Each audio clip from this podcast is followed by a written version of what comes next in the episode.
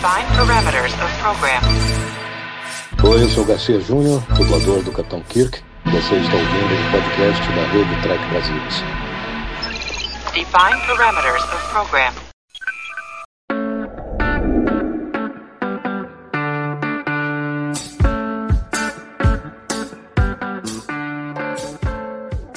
Alô, alô, trekkers! Bem-vindos a mais um Trek Brasilis Tonight! E, como de costume, computador, ativar o holograma musical de emergência. Por favor, defina a natureza da emergência musical. E aí, Pedro, tudo bom? Como é que tá? E aí, Roberta? Tô indo bem. Como um ser holográfico, eu não tenho tantos problemas quanto vocês orgânicos. É mais tranquilo para mim. Confesso que tenho uma inveja. e hoje a gente tem um convidado especialíssimo. É o Garcia Júnior. Ele é ator, dublador, radialista, tradutor e diretor de dublagem.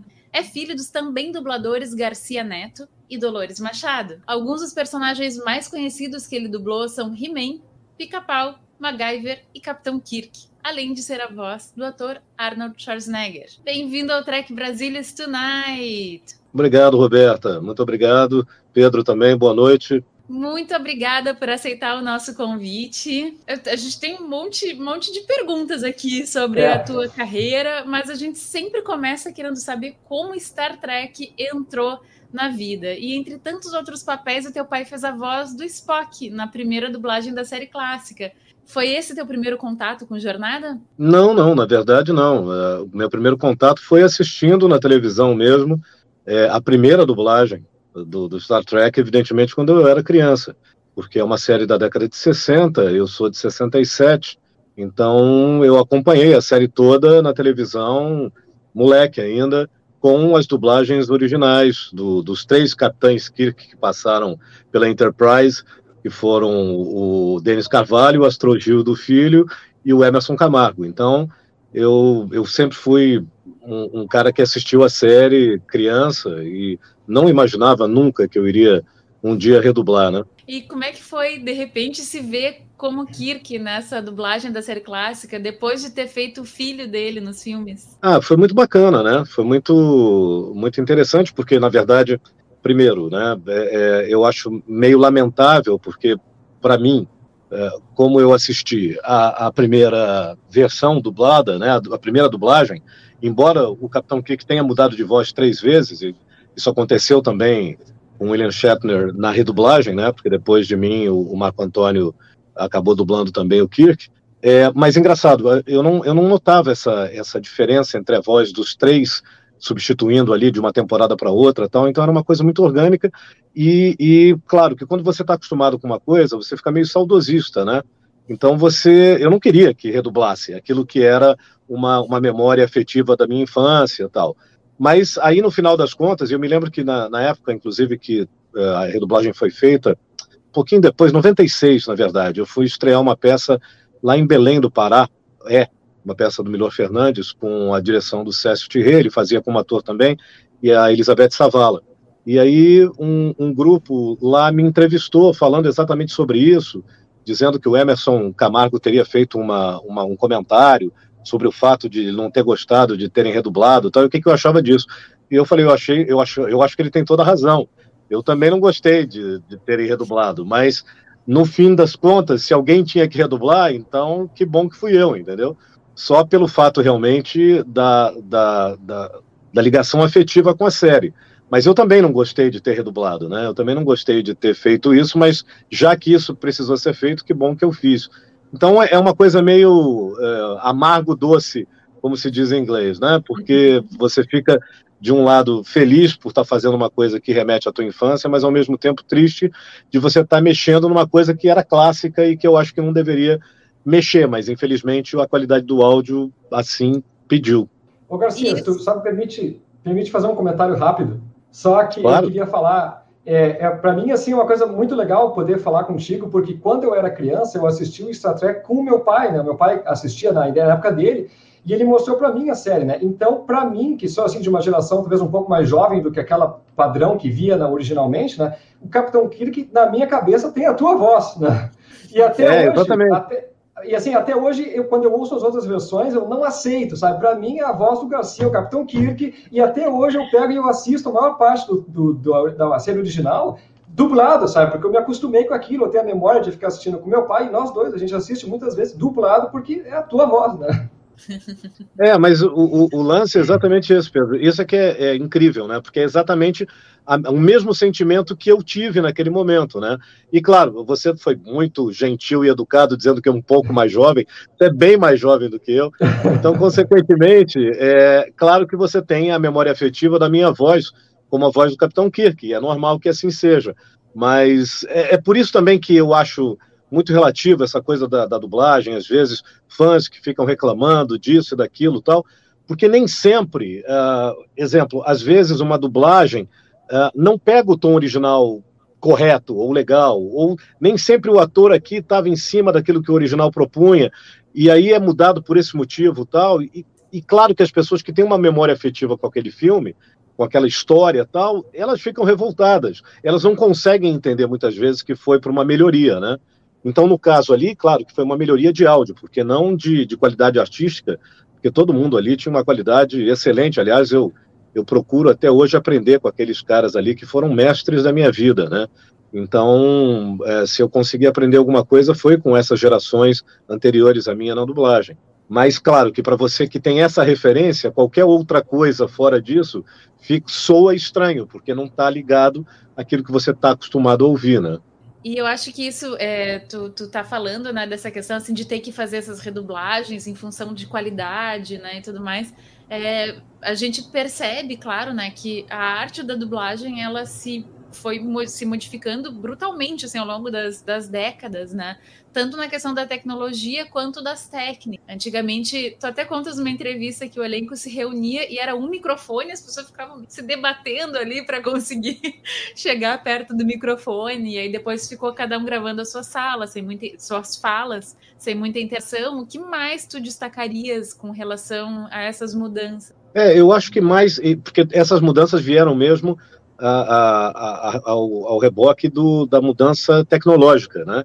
Então, para você manter uma qualidade de áudio e de captação de áudio melhor, você meio que sacrificou um pouco da questão artística, da interação entre os atores ali na hora da gravação, que também eu acho que não, não dificulta tanto, só aumenta realmente a responsabilidade do diretor de dublagem. Porque, claro, que você também tem que ter um outro preparo técnico e tal, mas o que eu sempre digo, o cinema é feito muitas vezes assim.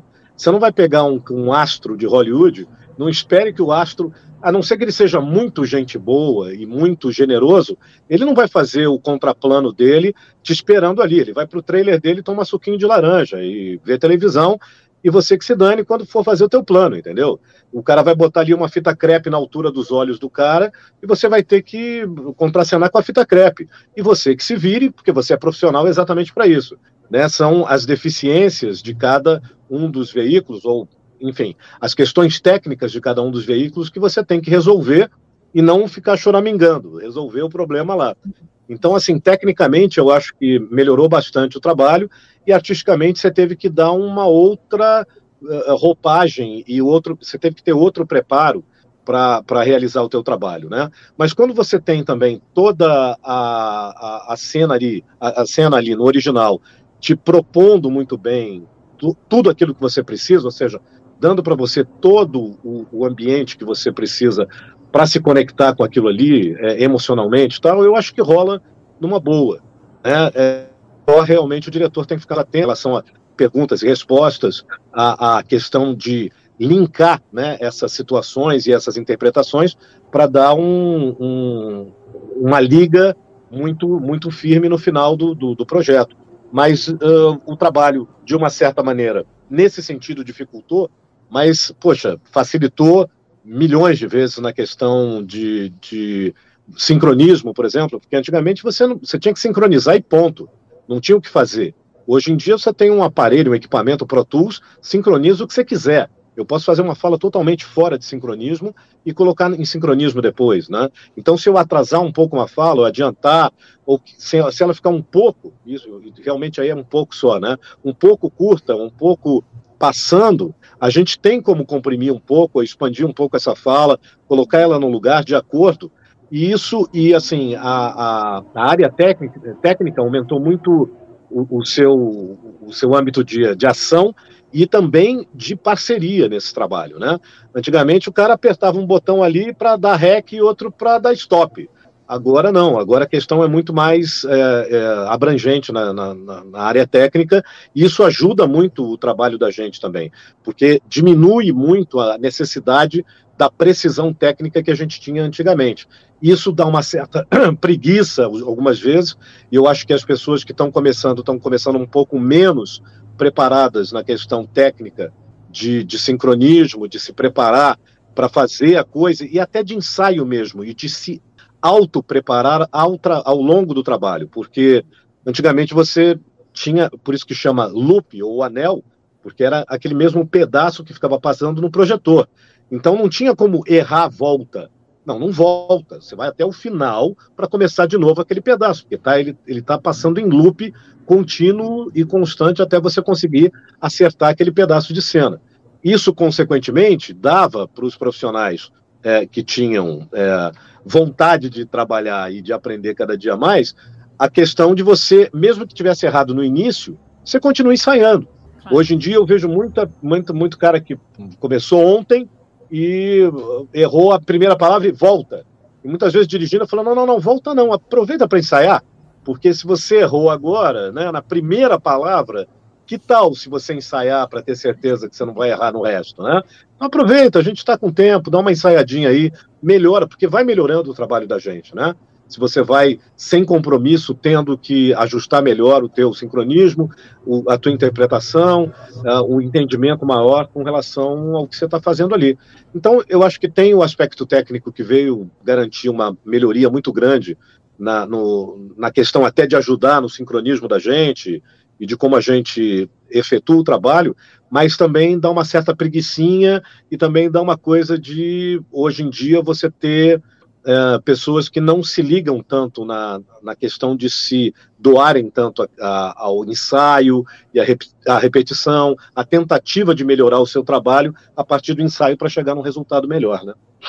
É até isso que tu está dizendo, né? assim, a pessoa chegar sem ter ensaiado o suficiente, né? Já é uma coisa que causa um pouco de estranheza, assim, né? A gente fica pensando, mas, mas por que, que a pessoa chegou despreparada, né? Imagina chegar para um trabalho importante sem ter o preparo necessário, já, já denota talvez de falta de cuidado. Né? Mas, em mas é porque também tem uma outra coisa, porque como é um trabalho por hora e tal, então tem um, um, uma outra noção, e, e tem muita gente dentro da profissão que se comporta dessa maneira, que o cara acha que ser bom é fazer rápido, é ver uma vez e tá bom, entendeu? E muitas vezes tudo bem. Se você realmente na primeira vez conseguiu entender a situação e você consegue resolver, tá tudo certo. Agora, se você não tem tanta certeza, é melhor ver três vezes, quatro, cinco, dez, do que você falar vai sem ter a certeza do que você está fazendo, e aí atrasar e, e, na verdade, também começar a se enrolar, porque você começa a errar mais o caminho do que acertar. Você não está abrindo o teu, o teu horizonte de percepção. Você está fechando, porque você já está empacando ali em coisas que, se você tivesse ensaiado, você faria com mais eficiência, né? E como é que é? A pessoa ela fica escutando é, os outros dubladores no fone e aí ela vai falando. Como é que funciona hoje? É, não necessariamente, porque muitas vezes isso, isso atrapalha um pouco, porque o mais importante é que você tenha o inglês, né, no teu ouvido. Então, o, o inglês está lá com você presente o tempo inteiro. Muitas vezes você é, e muitas vezes também você pode ser o primeiro a gravar. Então, se você é o primeiro, não vai ter como colocar a, o, a gravação das outras pessoas, porque você é o primeiro a estar tá fazendo aquele, aquele take ou aquele, aquela cena. E, e também tem essa coisa de você, como você está ouvindo o inglês junto, vai ficar uma certa salada no teu ouvido. Quer dizer, você vai continuar ouvindo inglês, aí vai ouvir o português do cara por cima do inglês. É bom para você tirar uma dúvida às vezes. Tipo, ah, tipo, sei lá, se o cara falou assim, tudo bem, e você responde tá, porque no, no original, por exemplo, no texto original, na tradução original, estava assim, tá tudo bem, só que aí o cara tirou o tá e só falou tudo bem. E aí, se você responde tá, já não bate. Aí, de repente, você fala assim, ó, aqui no, no, no script tá, tá tudo bem, então eu respondi, tá, mas é isso mesmo? Ah, vamos ouvir. Aí ouvi, ouve lá, e aí quando você ouve, o cara, em vez de falar tá tudo bem, o cara falou só tudo bem. Então já não faz sentido você falar tá. Aí tem sentido você, você responder tudo. Tudo bem? Tudo. Né? Então tem essas coisas. Você pode puxar se já tiver gravado, ou então se você vai mudar teu texto, tipo, se meu texto tá lá, tá, tá tudo bem, e eu vou mudar para tudo bem para ficar até menorzinho, então, ninguém gravou antes de mim, então eu aviso o diretor e já corrijo o texto também do coleguinha lá para falar assim, ó, eu mudei meu texto, eu tirei o tá e botei só tudo bem, e aí tiro o tá dele lá e boto um tudo, para ele saber que depois é isso que ele tem que responder. E se tiver alguma dúvida, aí você tem o meu original, o meu, a minha gravação lá. Mas deixar o português o tempo inteiro, eu acho que dificulta um pouco, porque você fica com o inglês junto, e aí acho que faz meio que um, um bolo ali que acaba atrapalhando a gente. Geralmente a gente não ouve o colega no ouvido, a gente ouve como referência de interpretação o original. Ou seja, quem está contracenando comigo, eu estou contracenando com uma pessoa lá em inglês mesmo, entendeu? E aí, como é que funciona aquela coisa assim, quando tem algumas falas meio sobrepostas ou uma resposta muito rápida? É, isso daí tudo vai na edição, que, que embola na edição, no caso. Não, na verdade, é, é, você faz no seu tempo e a pessoa vai fazer no tempo dela.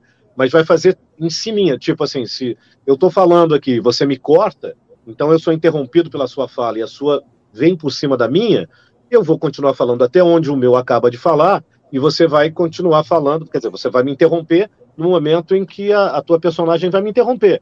E aí, quando juntar as duas, vai ficar igualzinho. Quer dizer, vai ficar eu com a última sílaba por baixo da sua primeira sílaba, como foi no original, entendeu?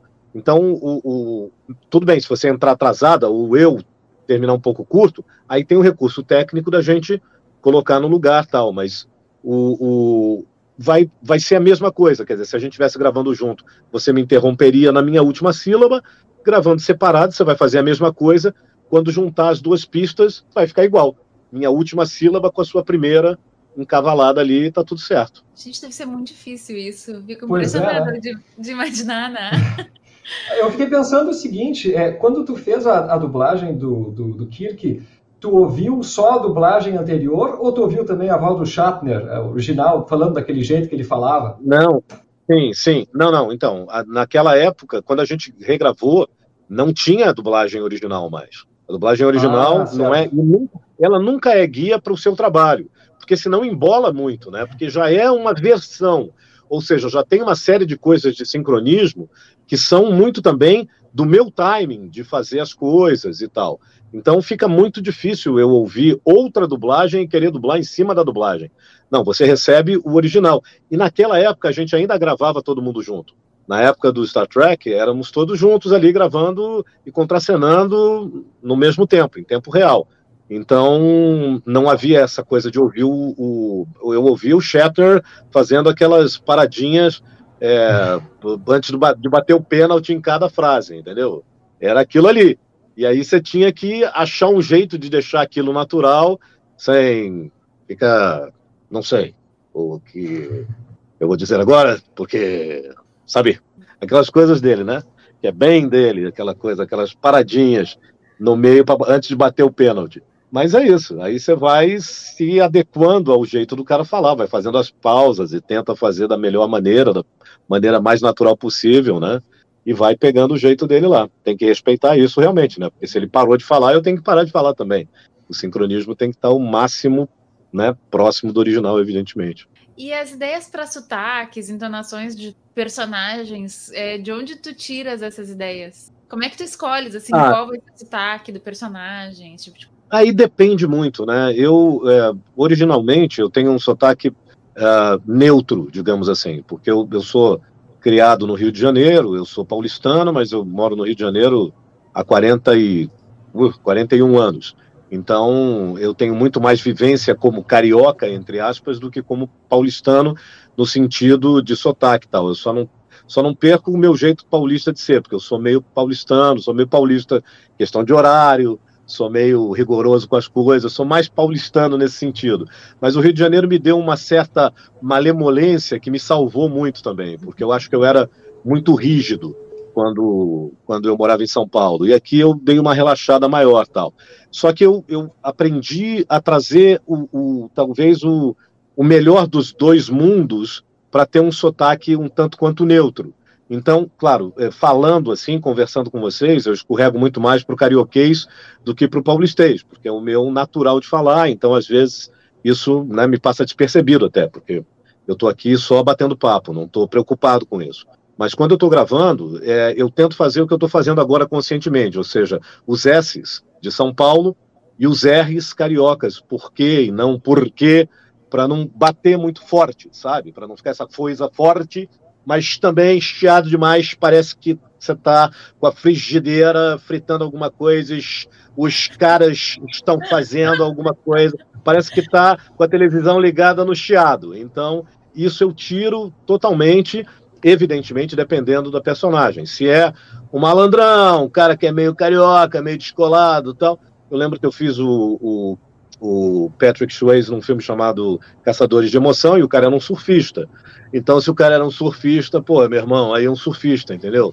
Pô, tudo bem que tem também lá em Ubatuba tem surfista também, mas, poxa, se a gente pensar no surfista, a gente vai pensar no Rio de Janeiro, vai pensar num cara carioca, vai pensar num brother bem tranquilaço, entendeu? Uma coisa meio assim, tranquila tal, porque é a coisa mais carioca mesmo de ser, entendeu? Então a gente vai pro carioca, não tem problema.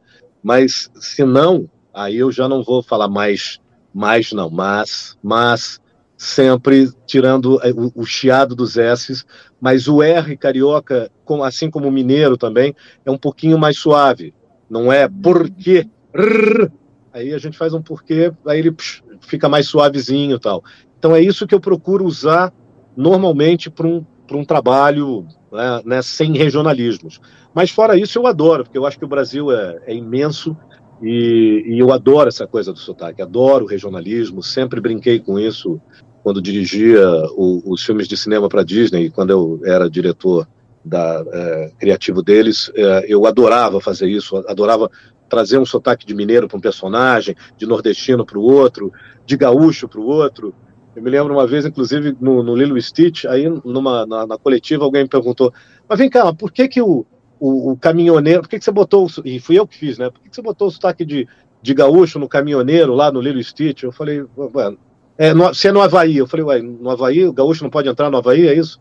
Tá, tem uma proibição de gaúcho no Havaí? Qual é o problema? Não, não entendi a colocação. Ah, o caminhoneiro estava no Havaí, ah, e ele, gaúcho, não pode dirigir caminhão no Havaí. Tem alguma lei americana que diz isso, por exemplo? Não entendi qual é a Entendeu? Mas assim, porque as pessoas gostam de falar, pô, mas cara, por que não? Entendeu? Se é. lá tem aquela coisa, né? Se o, se o Heimlich, que eu escrevi, esqueci o nome dele agora no, em português, o Chucrute, é, era uma borboleta, era uma, né, uma lagarta que virava borboleta, alemã. Se o, o, o outro, o Luigi, é um carro italiano. Por que, que a gente não pode ter os regionalismos aqui também, entendeu? E brincar com isso e colocar essas coisas, porque o Brasil é muito mais plural do que o eixo Rio-São Paulo. E é isso que eu adoro no Brasil. É porque você está dentro do mesmo país, a gente fala o mesmo idioma, a gente se comunica, mas a gente tem culturas com diferenças muito bacanas de comida, de forma de falar, de, de roupa, de costumes, e isso é um barato. Eu acho que é isso que deixa a gente cada vez mais rico culturalmente. E é isso que a gente tem orgulho, eu acho que eu tenho um tremendo orgulho de ter um país tão grande, continental, mas com as suas peculiaridades, as suas especificidades, e a gente trocar dentro dessas especificidades de cada parte do país, entendeu? Da cultura de cada pedaço do Brasil. Eu acho isso maravilhoso. Isso é, isso é lindo. Isso é sensacional. Eu adoro brincar com isso. Então, depende muito do que for, né? Do que seja a proposta original. Então, se der para brincar com alguma coisa nesse sentido, pô, eu adoro, porque eu, eu gosto muito mesmo. Eu gosto muito de dizer, ó, a gente tem uma pluralidade aqui de sotaques e de, de costumes e de culturas que fazem desse Brasilzão aqui essa coisa deliciosa que é a gente conseguir se comunicar, mas ao mesmo tempo ter essas coisas que, que a gente troca entre a gente, entendeu? É muito bacana. E tu estava falando agora é, de quando tu fosse diretor da Disney. Como é que foi essa virada de dublador para diretor?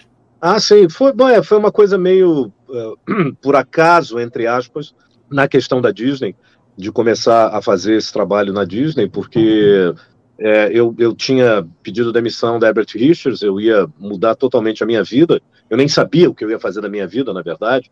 É, eu tinha decidido que eu ia fazer teatro para continuar me alimentando profissionalmente, mas eu sabia que no teatro eu não ia conseguir pagar os meus boletos que eram alguns, né? Eu tinha um apartamento, então tinha contas para pagar. Eu, pagava um apartamento, né? Eu estava comprando ainda meu apartamento, que hoje, graças a Deus, já está quitado, mas nunca está, né? Porque a gente sempre tem condomínio, então nunca tá, nada nunca está quitado nesta vida, né? Imposto e morte são as duas únicas certezas que o ser humano tem na vida. Que a gente vai pagar imposto, que a gente vai morrer. O resto a gente não sabe, mas isso a gente tem certeza. Então, quando eu saí, eu estava meio nesse ato, não sabia. Eu falei, bom, eu vou dirigir táxi se for necessário, faço o que for necessário e está tudo bem. E aí, nessa, eu me apresentei, na verdade, para ir para os Estados Unidos, para fazer um trabalho lá, para desenvolver um trabalho de dublagem lá. E aí a Disney me pegou aí, me catou nesse meio de caminho. E, e aí eu, quer dizer, de um profissional de estúdio, na verdade, eu virei um executivo, porque não era questão de ser diretor de dublagem, eu já era. Eu, eu comecei a dirigir dublagem com 20 anos de idade mas eu, eu fui diretor de um departamento, né? Então, a minha responsabilidade era, dentro de todas as obras em português da Disney, ter toda, todas as etapas cumpridas, ou seja, desde o momento que o filme sai de, dos Estados Unidos e volta para lá, com todas as etapas cumpridas e é, absolutamente supervisionadas por mim, quer dizer, por mim e pela minha equipe. Claro que ninguém faz nada sozinho.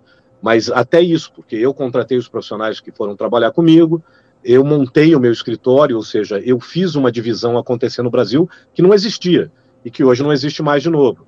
Né? Então foi uma coisa assim é, é, bastante é, importante dentro é, na, na, minha carreira e na verdade também no trabalho da Disney, né? E por que que tu tinhas decidido largar a profissão e fazer outra coisa para poder pois é, eu, eu não decidi. De não, não, Roberto, na verdade, assim, porque é, eu, eu nunca tive esse.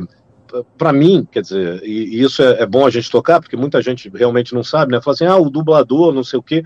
A, a dublagem está inserida na carreira de ator, e eu nunca, nunca tive problema de fazer ou não outras coisas. Eu, eu sei que isso é parte da profissão, e, e nunca, por exemplo, o anonimato da dublagem nunca me incomodou, porque o, o bom da dublagem é quando ela é anônima a não ser realmente com quando a gente está falando com pessoas que têm uma ligação por algum motivo afetivo especial, ou pessoas que têm uma outra uh, visão, né? Tem uma visão muito mais ampla do que é o trabalho artístico, sabe do que está tudo que está por trás, tem curiosidade disso, e hoje as redes sociais deram voz a essas pessoas e deram visibilidade ao trabalho da dublagem exatamente por conta disso.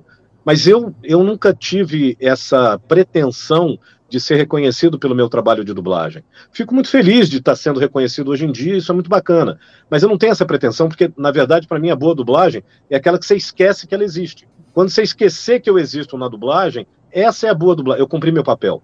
Quando você fala assim, pô, mas você fez isso também, você fez isso, você fez isso, agora é que eu estou notando que não sei o quê, aí eu fico feliz. Porque eu não quero, eu não sou o protagonista. O protagonista é o filme. Na verdade, até um ator, se fica muito marcado pelo, ah, pelo trabalho, ah, ele é o fulano de tal, de não sei o quê, isso não é legal. Porque é muito melhor você não ser reconhecido e sim o seu trabalho ser. Né? Claro que é meio inevitável quando um cara tipo um Tom Cruise, um. Uh, o outro lá, que é um Brad Pitt, né? Mas o próprio Brad Pitt, eu sempre cito ele, porque ele sempre fez papéis muito distantes da coisa, do estereótipo dele de galã, exatamente para dizer assim, ó, eu, sim, ok, eu sou um cara bonitão, beleza, tal, mas olha aqui meu trabalho de ator. Você vê ele nos Doze Macacos, cara, é incrível. O trabalho do cara é genial. É um, e ele faz um cara, né, todo esquisito, todo meio doido, assim, todo, todo, né, todo fora do, do, do, do biotipo do galã. E é isso que um ator quer procurar sempre, é não ser reconhecido por ele, mas que ele seja reconhecido através da construção da personagem que ele conseguiu é, é, passar ali com o trabalho dele. Então a dublagem, até pelo fato de que realmente você não está ali com a tua cara, é normal que você não seja reconhecido e que você não tenha esse reconhecimento público, né? E não é uma coisa que, assim, eu, eu tenha buscado. Mas, uh, e por, mas eu preciso me alimentar disso também como ator. Então eu nunca tive muita pretensão de ficar correndo atrás de trabalho em novela, de, de, de grandes emissoras tal, porque, primeiro, que é um, é um saco, entendeu? Porque parece que as pessoas estão ali te fazendo um favor, e eu não quero favor, cara. Então eu nunca tive paciência para ir lá, oi, tudo bem, olha aqui meu currículo, minha foto, e que, que, que. Eu nunca tive paciência para isso. Então eu sempre me, me, uh, me completei dentro da minha área e dentro da minha profissão no teatro. Porque aí é uma coisa que geralmente não dá grana mesmo, geralmente é uma coisa que você vai lá, faz um teste, se o diretor gosta do teu trabalho, ele te, ele te acolhe, se não, ele te dispensa, mas está muito mais ligado realmente ao que ele quer para a personagem, para o papel e o profissional com quem ele quer trabalhar do que outra coisa. A televisão já tem todo um glamour e uma, uma questão de você tá com a tua imagem ali, vende a tua imagem, isso te traz dinheiro e benefício é, dentro de uma venda de imagem, mas eu nunca precisei disso, porque a dublagem sempre pagou as minhas contas numa boa. Então eu nunca tive muita paciência para correr atrás dessa, desse jogo, que é um jogo, na minha opinião, de novo, na minha opinião, e da minha falta de talento de fazer esse jogo, eu nunca tive saco para isso. Então o teatro sempre me completou nesse sentido. Aí, quando eu decidi sair da dublagem, foi por uma questão pessoal, eu, eu pedi demissão porque uh, o Herbert uh, demitiu meu pai por um bilhete, eu não achei certo isso. E eu falei, se fez isso com meu pai, vai fazer comigo que sou três vezes menos que meu pai, no mínimo. Se eu chegar no meu pai, eu tenho que ter mais umas quatro reencadernações para chegar no, nos pés do meu pai. Eu não sou ninguém perto de quem foi meu pai. Então, assim, não vai fazer comigo porque eu não vou permitir. E aí saí fora. Só que a Herbert era a empresa naquele momento. Não existia outra empresa. Ou seja, não é como hoje. Hoje você tem um mercado extenso, vasto. Se eu deixar de trabalhar num estúdio, eu nem trabalho mais né, nessa regularidade, nem tenho essa necessidade mais, mas se eu deixar hoje em dia, se eu vivesse da dublagem e parasse de trabalhar num estúdio, isso não, não terminaria a minha carreira. Uhum. Só que naquele momento terminaria. Eu teria que, ou seja, terminaria no sentido de que eu, sabia, eu sabia que eu não ia pagar as minhas contas com dublagem mais. Então eu tinha que ter um plano B e tinha que ter um plano B também para minha carreira, para me satisfazer como ator, porque eu sou verdadeiramente eu sou um artista, não no sentido bobo da palavra, mas no sentido de que eu não sei fazer outra coisa para me alimentar, para alimentar minha alma. Então, se eu não estou dublando, eu tenho que estar tá fazendo teatro, eu tenho que fazer alguma coisa na televisão, eu tenho que uh, sentar aqui, tocar um violão e cantar, e, entendeu? Eu tenho que fazer um treco, porque eu não consigo ficar sem me expressar. E muitas vezes eu me expressei sem ninguém saber, inclusive teatro, né? Porque é uma coisa que às vezes eu já fiz peças onde nós éramos 14 no elenco e tinham oito na plateia. Mas isso é sensacional, entendeu? Porque dane-se, cara. Você está ali fazendo o que você quer fazer, o que, você, o que te dá paixão, só que na, no final do mês os boletos têm, têm vencimento do mesmo jeito. Então, aí você tem que ter também essa consciência de que você tem que jogar com a tua vida e se expressar artisticamente como você pode, às vezes você dá sorte de realmente pegar uma coisa que te dê um retorno financeiro muito bom e aquilo te abra outras portas para outros retornos financeiros, mas você não deve, na minha opinião, deixar de se alimentar artisticamente. Bom, não é que você não deve, é que não dá. Quando você não tem, quando isso está dentro de você, você não consegue, entendeu? Não é uma coisa. E de novo, não necessariamente você vai é, porque hoje em dia, talvez bem mais, até por causa das redes sociais e por causa da confusão que isso traga na cabeça das pessoas, as pessoas confundem é, é, fama com arte, né? com, com necessidade de manifestação artística. E não tem nada a ver uma coisa com a outra. Você realmente pode fazer, como eu fiz vários fracassos retumbantes, mas que foram sucessos retumbantes de encontro de, de, de grandes atores com quem eu tive a honra e o prazer de contracenar, de trabalhar, de construir um trabalho junto, entendeu? Então, isso para mim não tem preço. Isso é muito maior do que qualquer outra coisa. Agora, claro, porque eu sempre tive as minhas contas pagas também e meus boletos em dia. Se eu não os tivesse, realmente aí ia ser bem complicado. Então você está sempre tentando se colocar num, num, jogo onde você consiga pagar suas contas e se manifestar artisticamente ao mesmo tempo, entendeu? E, e, vai daí por isso que eu falei, não, eu ia de repente dirigir táxi e fazer meu teatro à noite. E beleza. E eventualmente gravar um comercial, uma locução e falar, ó, oh, beleza, eu vou, mas você paga o táxi? baixava a bandeira e ia de táxi. Pago por mim mesmo, tá tudo certo. Então, assim, é, é, sabe, eu acho que é isso que. Eu acho que na vida a gente, a gente tem que entender o que a gente gosta de fazer e o que a gente precisa fazer. e tem que unir essas duas coisas. O que, o que, que eu preciso fazer e o que, que eu gosto de fazer. E tem que, tem que dar um jeito de fazer as duas coisas. Nem que seja o que eu gosto de fazer, que eu faça 10 minutos antes de dormir, entendeu? Mas assim, eu tenho. E não é para os outros. E é isso também que a gente tem que entender. Que a gente está num momento muito de rede social, de likes, de seguidores, de quanta gente está batendo palma para mim, ou quanta gente está me criticando. E eu não tenho o menor compromisso com isso. Por isso que eu também nunca liguei muito para crítica, mas não é por não, não, não é por desprezo, é porque simplesmente eu não ligo nem para crítica e nem para elogio. Para mim são, são dois irmãos da mesma, do mesmo útero, entendeu? E, e não me dizem respeito, diz respeito ao outro. Se você gosta ou não do meu trabalho, isso é um foro íntimo seu, eu não tenho nada a ver com isso. Você tem todo o direito de odiar o que eu faço, entendeu? Ou tem todo o direito de gostar. E eu, se você gostar, eu tenho por obrigação até te agradecer, porque claro que isso é, é uma coisa que me deixa muito feliz. Agora, se você não gostar também, não me faz diferença. Assim como gostar também não faz diferença. Só faz assim, o sentido de que eu digo, poxa, que bom que tem alguém que gosta daquilo que eu estou fazendo. Legal, e muito obrigado pelo carinho, né? Do reconhecimento. Agora, isso não vai modificar minha vida em absolutamente nada meu boleto vai vencer no mês, no final do mês do mesmo jeito, entendeu? E eu não vou pedir para você pagar ele só porque você gostou do que eu faço, entendeu? Então, assim, então na mesma proporção, se a pessoa também não gostar, eu digo assim, beleza, é um direito seu, mas também não me afeta na mesma proporção, porque eu não tenho nada a ver com isso. Isso deixa de ser meu problema para ser problema do outro. O meu problema é tentar fazer as coisas com a maior honestidade possível. Ponto. O outro que acha o que ele quiser daquilo que eu faço. É que eu acho que agora a gente vive num momento que as pessoas acham muito importante, né?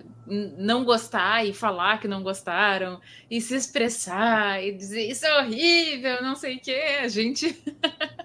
a gente vê muito isso nos fandoms, né? Muito. Estranho. Não, e, cara, e eu acho legal, porque assim, é, é, o único lance é exatamente esse. É, só que você tem que entender o seguinte: então você tem que ter o mesmo estofo para ouvir a mesma coisa. Né? E geralmente as pessoas não têm.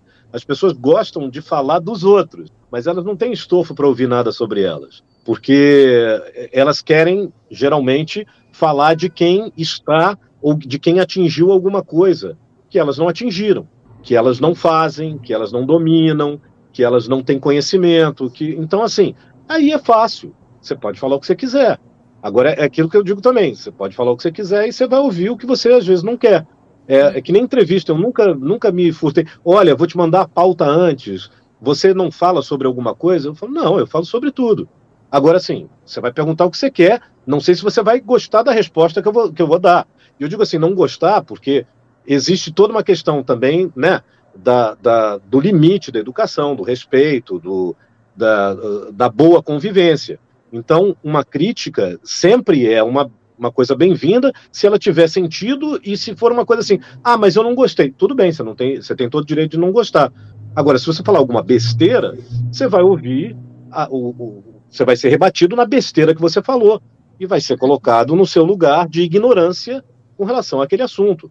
Porque eu acho que é isso só que falta hoje em dia, né? As pessoas estão muito mimizentas no sentido de ninguém pode, todo mundo quer falar tudo, mas ninguém quer ouvir nada. Então, assim, você quer falar, mas você não quer ouvir. É. Então, e, e, e, toda ação causa uma reação, né? Sim.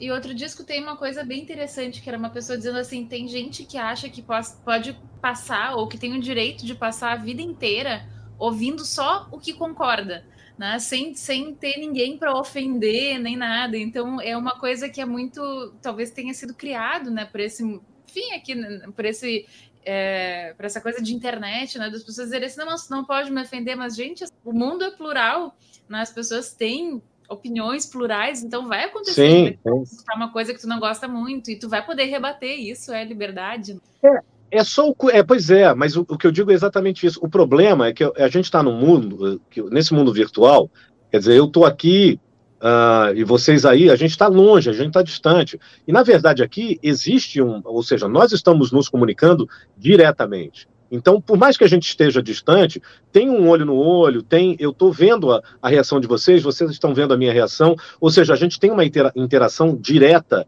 e imediata. Né? E aí, o, o que falta um pouco, eu acho, nas redes sociais, é, é aquilo que eu sempre digo quando é, dentro do meu trabalho profissional, eu sempre disse isso. Se você não consegue escrever o que você vai falar para a pessoa, e eu estou dizendo assim, isso quando você tem responsabilidade sobre o que você escreve, tá? Se você está trabalhando com alguém e você não consegue colocar em palavras aquilo que você quer exprimir, então pensa antes de falar. Porque a questão é essa. Tipo, você vai falar besteira. O problema é que as pessoas estão escrevendo como as pessoas geralmente falam sem pensar. Entendeu? Elas escrevem sem pensar. E muitas vezes escrevem sem pensar também, porque estão no, né, no seu sacrosanto lar aí, lá, aí já tomaram uma cachaça, já fizeram alguma coisa ali, então estão no uhul, e se acham no direito de, porque exatamente não estão frente a frente com a pessoa. Porque, e é, e é exatamente essa covardia da internet. Porque eu acho que você tem o direito de dizer absolutamente tudo para qualquer pessoa, contanto que você tem uma coisa chamada respeito. E o respeito é aquela coisa boa que conserva os dentes. Então, e só que na internet ela conserva os dentes sempre, porque você está sempre longe da outra pessoa. Então, é aquela, aquela velha máxima, respeito é bom e conserva os dentes. E é verdade, entendeu? Assim, então, a questão do respeito é exatamente isso, porque você não vai chegar para um cara, entendeu? É, muito maior que você e falar assim, ah, seu isso, seu aquilo, papapá. Não vai. É que nem aquela coisa do trânsito, né? Que sai um cara de dois metros de dentro do Fusquinha e geralmente você vê o cara uh, afinar, né? Ou aquela outra coisa, o cara sai com um tacape, o cara sai com uma escopeta. Fala assim, oi? Aí fala, não, sabe o que, que é? Então, então pensa. Então não, não xinga a mãe do coleguinha, porque fazer. Não fala coisa que você não gostaria de ouvir, só porque você está aí atrás do seu teclado. Porque, cara, é, amanhã você pode não estar. E a pessoa pode não ter memória curta, né? E tem toda essa situação de, de assim, para quê? Então as pessoas estão num, num, numa, numa, num ambiente de achar que o outro é, é, é a mãe e o pai que não deu educação, que hum. deixou correr frouxo. Ele fala assim, ô oh, pô, traz o um negócio aí para eu comer. Não é, não. Um, não foi a educação que eu tive. E é exatamente por isso que eu não trato as pessoas dessa mesma maneira.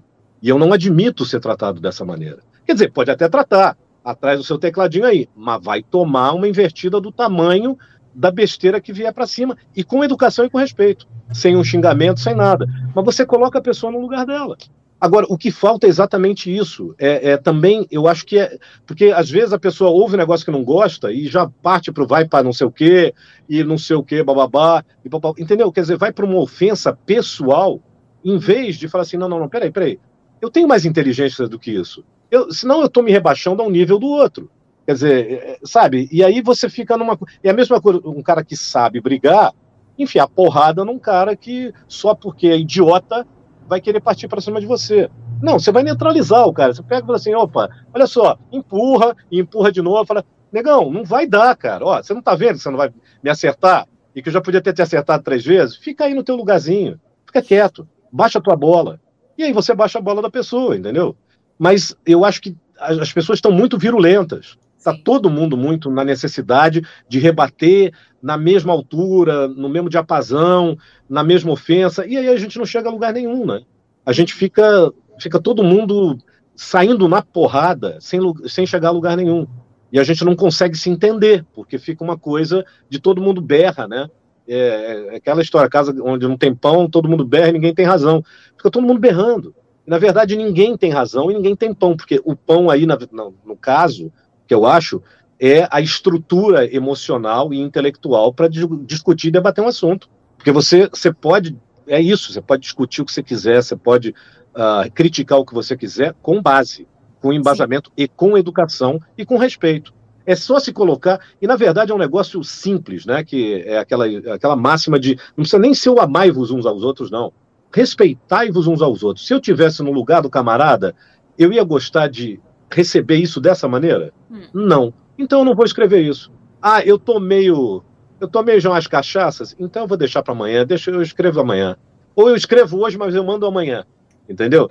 Ou, porque isso também eu falava sempre, tipo, você tá muito puto com o negócio, não escreve, não manda um e-mail hoje. Escreve hoje, mas escreve hoje. Amanhã você lê de novo e vê se você manda aquilo que você escreveu ontem, é. da maneira que você ia mandar.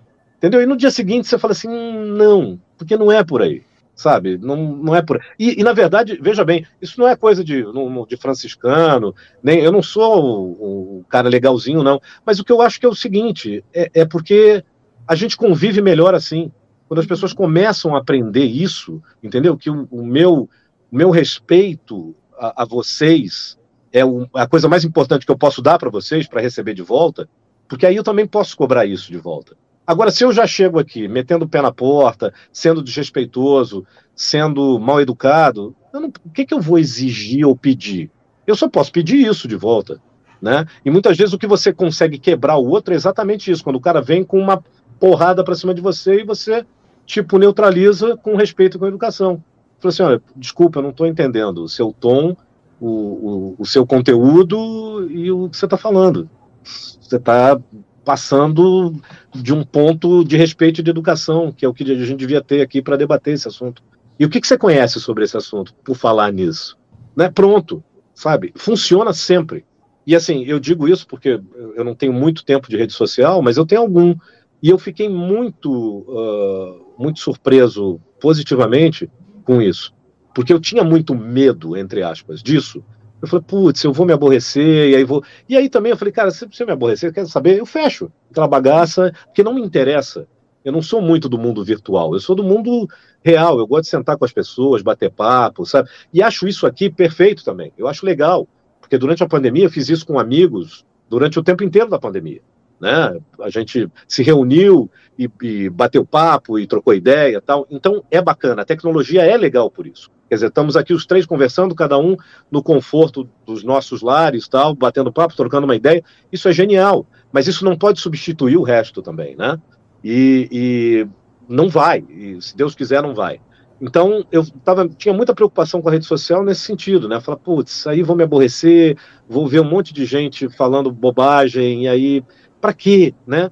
E, e, cara, é incrível, porque eu acho que se você mantém essa, essa postura, as pessoas te dão de volta, é isso. É, você colhe o que você planta e você recebe o que você dá. Então, eu tenho percebido isso até agora. E, claro, com raríssimas exceções, mas as, as raríssimas exceções sempre foram neutralizadas com aquilo que eu estou conversando aqui com vocês, entendeu? Com, tipo, não entendi a sua colocação, não, não entendo, inclusive, o que você conhece e sabe a respeito disso para ter essa opinião, e, por favor, discurse mais a respeito, já que você quer dar opinião. Então, deixa eu te ouvir. Entendeu? E aí a pessoa muda. A pessoa muda de, de, de diapasão. Porque tá entendendo que fala assim: peraí, sabe, o cara, eu não tô, o cara não, não me sacaneou, não me mandou para lugar nenhum, não lembrou da minha mãe. Não, ele só me colocou frente a frente com a realidade, com a razão. Tipo, o que, que você está querendo dizer com isso? Que eu não entendi. Me explica. Porque aí talvez eu possa te explicar alguma coisa. Agora, do contrário, a gente não vai ter relação aqui de conversa. E aí tudo bem também, você bloqueia. Mas assim, eu nunca bloqueei ninguém, por exemplo. Entendeu? Nunca tive a necessidade de bloquear, nunca fui xingado, também nunca xinguei ninguém. E talvez se for xingado um dia, também não xingue de volta. Porque é exatamente isso que eu estou dizendo, né? Senão você vai descer ao nível da pessoa. E como você não está. Porque frente a frente, talvez. Aí é aí que que o lance da internet é legal. Porque frente a frente o sangue esquenta. Para quem é proativo, porque assim, eu sou muito mais capaz de comprar uma briga ao vivo do que pela internet, porque pela internet eu acho covardia. Eu não vou, pô, eu não vou entrar em, em litígio com alguém que não pode chegar e falar como é que é. Não tem sentido isso. Isso não, não, não, não, na minha cartilha o nome disso é covardia. Então eu não vou fazer isso. Agora, frente a frente, e se de preferência com alguém maior do que eu, porque eu gosto de apanhar, eu não gosto de bater, eu, eu posso comprar uma briga. Entendeu? Porque se o cara, se eu sentir que o cara está se apoiando na ideia de que ele é maior do que eu, para entrar numa de, de me subjugar, ah, ele vai ter que me bater. Porque, pô, qual é? Eu não aceito isso. Porque, no mínimo, eu vou falar assim, então, então tá, você está querendo ser covarde? Então você vai ser covarde. Então você vai mostrar que você é um covarde. Isso, mas você vai mostrar isso ao vivo, entendeu? Agora, na internet não tem essa interatividade, né, pessoal. Então, pô, para quê? Para que você vai xingar tal se você não vai sustentar as tuas palavras com nada que possa. Você está protegidinho aí, né? Enfim, eu, eu, sei lá, acho que eu desviei muito do assunto, desculpa. Eu fiquei aqui. Não, imagina, mas acho que todas essas, essas questões que tu trouxeste, elas dizem respeito muito ao nosso dia a dia, né? De todo mundo, assim, a gente. Sim. É, tá, tá nas redes e tá vendo as coisas acontecendo, né? De repente, até uma notícia que a gente tá vendo, né? daqui a pouco tu vai ver um comentário. Ai, gente, que céus? Por que, que eu fui ver os comentários dessa notícia? Uma coisa assim né? E é uma, eu acho que move muito a gente a gente tá nesse nesse meio assim. Então, isso tudo que tu que tu falou assim para mim, pelo menos ressoa bastante, né, da gente. Para mim também. Eu lembrei daquele episódio do, de jornada da série clássica que tem aquele pessoal que faz a guerra computadorizada, né? E daí no, no final do episódio tem aquela coisa que o Kirk, ele destrói o computador e daí fala: "Pô, mas agora que não tem mais computador, a gente vai ter que lutar de verdade, vai ser o fim e tudo, né?" E o Kirk fala: "Pois é, justamente, agora por isso vocês vão querer falar de paz, né? Agora que vai ter que fazer uma guerra terra suja mesmo, com todos aqueles problemas, agora vocês vão querer conversar. É exatamente isso aí que tu estava comentando. É verdade. Exatamente. E, cara, e isso é tão, pô, é tão bonito você fazer esse, esse link, porque é exatamente isso. A gente tem hoje, com toda essa tecnologia, uma possibilidade tão grande, cara, de se unir, sabe, de trocar coisas boas, uhum. de, de trocar ideias com pessoas que estão a quilômetros de distância da gente e, e, discutir coisas positivas, coisas boas e nos completar como seres humanos. E aí a gente fica perdendo tempo com bobagem e num, é. num, num belicismo bobo e covarde. Porque é exatamente isso. Então tá, então vamos botar todo mundo frente a frente, acaba isso na hora. Acaba na hora, porque você não vai. Então, se as pessoas começarem a tomar essa noção e, e, mais do que tudo, exatamente isso, do que o que a gente pode construir com cabeças pensantes em todos os lugares, sabe, distantes e ao mesmo tempo juntas, por essa tecnologia que a gente tem na mão aqui.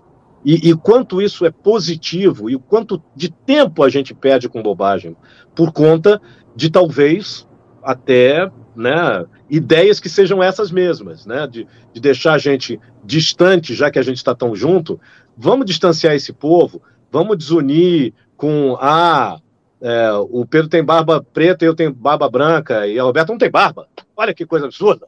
Então são três pessoas totalmente diferentes, entendeu? Que devem se odiar por isso. Porque, pô, como é que vocês não têm barba branca? Eu odeio você, entendeu? E a gente começa a buscar pontos de, de divergência em vez de buscar o único ponto de convergência que interessa e que, e que o Gene Roddenberry colocou tão bem ao longo de toda a série, que é exatamente essa: somos todos, todos seres vivos pensantes. E eu não vou botar nem humanos, porque não necessariamente. Porque se a gente tiver um contato com um ser de outro planeta, de uma outra forma de vida, mas que seja pensante como nós somos, porque a gente está está envergonhando uma raça que se diz pensante a partir do momento que a gente se segrega por qualquer outro motivo que não seja é, olha, dá licença que eu vou ali um instantinho fazer um, o meu, entendeu? E fazer o meu lanche, ou me alimentar, né? E cuidar do meu corpo, do meu intelecto. Agora, fora isso, o que, que me interessa, cara? Qual é a tua cor, qual é o teu credo, onde você tá, onde você nasceu, quanto você tem no banco, é, quanto você não tem, entendeu? O que eu quero saber é quem você é, o que, que você tem para me dar e verdadeiramente, porque a vida é um interesse constante, né? Porque essa coisa, não, não, eu não tenho interesse em ninguém, e é isso que a gente tem vergonha de, de ter interesse. Não, eu, eu sou um tremendo do interesseiro, cara. Eu não estou aqui por, por mim, eu estou aqui, quer dizer, eu não estou aqui por vocês, eu estou aqui por mim. Eu estou aqui conversando com vocês porque isso eh, me alimenta. Tá, foi um convite tal, não sei o quê, mas se eu não quisesse estar aqui, sabe o que eu faria? Não, obrigado. Valeu. Eu não, não vou fazer. E tudo bem, entendeu? Mas se eu estou aqui, eu estou aqui para me alimentar de vocês. Eu estou aqui por interesse em vocês. Eu estou aqui por interesse de trocar essas ideias, de trocar as intenções de pensamento, de, de raciocínio, porque é isso que faz a gente crescer. E é isso que interessa.